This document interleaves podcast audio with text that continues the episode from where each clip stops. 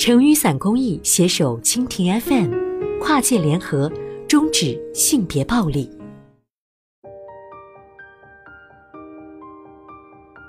语言暴力和经济控制同肢体暴力一样，属于家庭暴力的范畴，但由于其对受害人造成的伤害不像肢体暴力那样直接和显而易见，往往被忽视。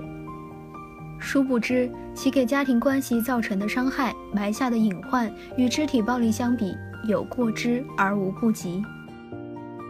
我叫郭香，和老公是在北京打工认识的，因为是同乡。很快就熟络了起来，坠入了爱河。我们去后海散步，去南锣鼓巷漫游，去西单看霓虹灯。他说：“咱们不能光给北京打工了，城里人享受的，我们也要去看看。”没过多久，我们就决定结婚。结婚后下半年，我们就有了一个女儿。没想到那之后，我老公就跟变了一个人似的，动不动就对我恶语相加。孩子还小，哭闹本是再正常不过的事情了。一天夜里，女儿哭喊着醒来，我因为头天在雇主家里搞了大扫除，身心疲惫，孩子没有吵醒我，反而吵醒了我老公。没想到这一吵闹，老公不得了，他突然推醒了还在睡梦中的我，张口就嚷：“你是聋了？娃娃闹成这样也不管一管，挺尸吗？怎么当妈的？”当时我被我老公突然的爆发吓到了，赶紧起身去哄女儿。我想他应该是近期工作压力太大，加上家里新添了一张口，奶粉、尿布什么都得花钱，睁眼就想着今天的钱怎么挣，晚上想睡个清静觉还被打搅，因此心情才不好的吧。我边哄着女儿边找理由为她开脱。没想到这仅是个开始，之后的老公就像变了一个人一样。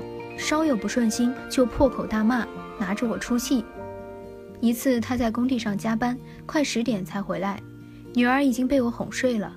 他一进门看见蜷缩在沙发上睡意朦胧的我，立刻问我有没有给他留饭。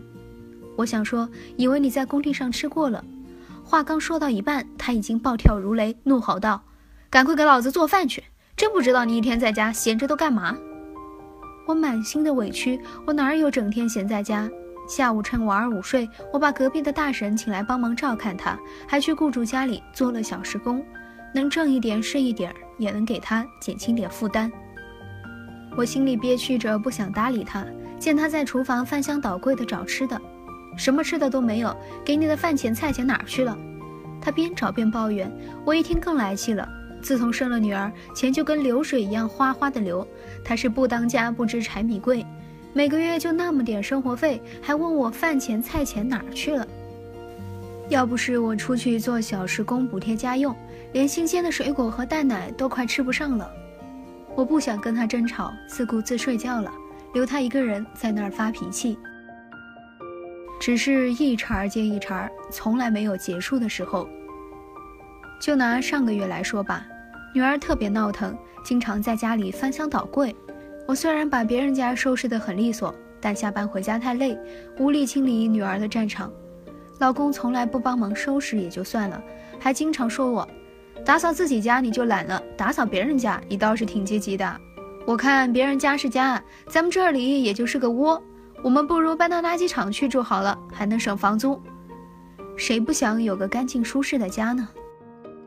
非暴力的沟通和交流在婚姻中扮演着重要的角色。夫妻良好交流影响着他们婚姻的幸福程度，能够降低家庭暴力的发生。一般认为，良好的交流是保障夫妻生活和谐的关键。然而，在实际生活中，暴力沟通和非良好的交流行为，如嘲笑、辱骂、谩骂、冷战、怒视等形式，频频在夫妻生活中出现。丈夫和妻子都有可能成为受害者。有的人不把这种行为放在心上。以为就是夫妻之间互呛，殊不知并非给肢体造成伤害的言语行为，也是家庭暴力的一种形式，影响受害者的精神健康。婚姻法规定，夫妻有互相抚养的义务，在法律上，夫妻双方都对共同财产有支配使用的权利。反家暴法中第三条提到，家庭成员之间应当互相帮助、互相关爱、和睦相处，履行家庭义务。因此，如果一方对另一方家庭成员进行经济封锁或管控，其本质也是家庭暴力。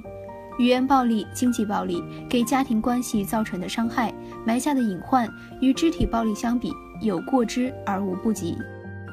在大量家暴行为中，我们也发现，家暴的受害者往往同时遭受多种暴力，而非单一的暴力。来自全国妇联的数据表明，全国两点七亿个家庭中有百分之三十的已婚妇女曾遭受家暴，所遭受的家庭暴力形式包括侮辱、谩骂、经济控制。殴打、限制人身自由、强迫性生活、冷暴力等，每年约有四十万个家庭解体，其中百分之二十五是由于家庭暴力。案例中的郭香不仅遭受着来自丈夫的侮辱谩骂，还被丈夫实施经济控制，给的生活费远远不够支出生活的必需品。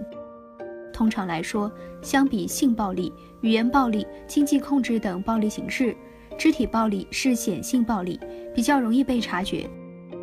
由于我国社会反家暴的意识不强，受害者对非肢体类暴力的敏感性不高，语言暴力、经济控制等家暴形式虽在实际生活中是常见的暴力形式，但经常被忽视。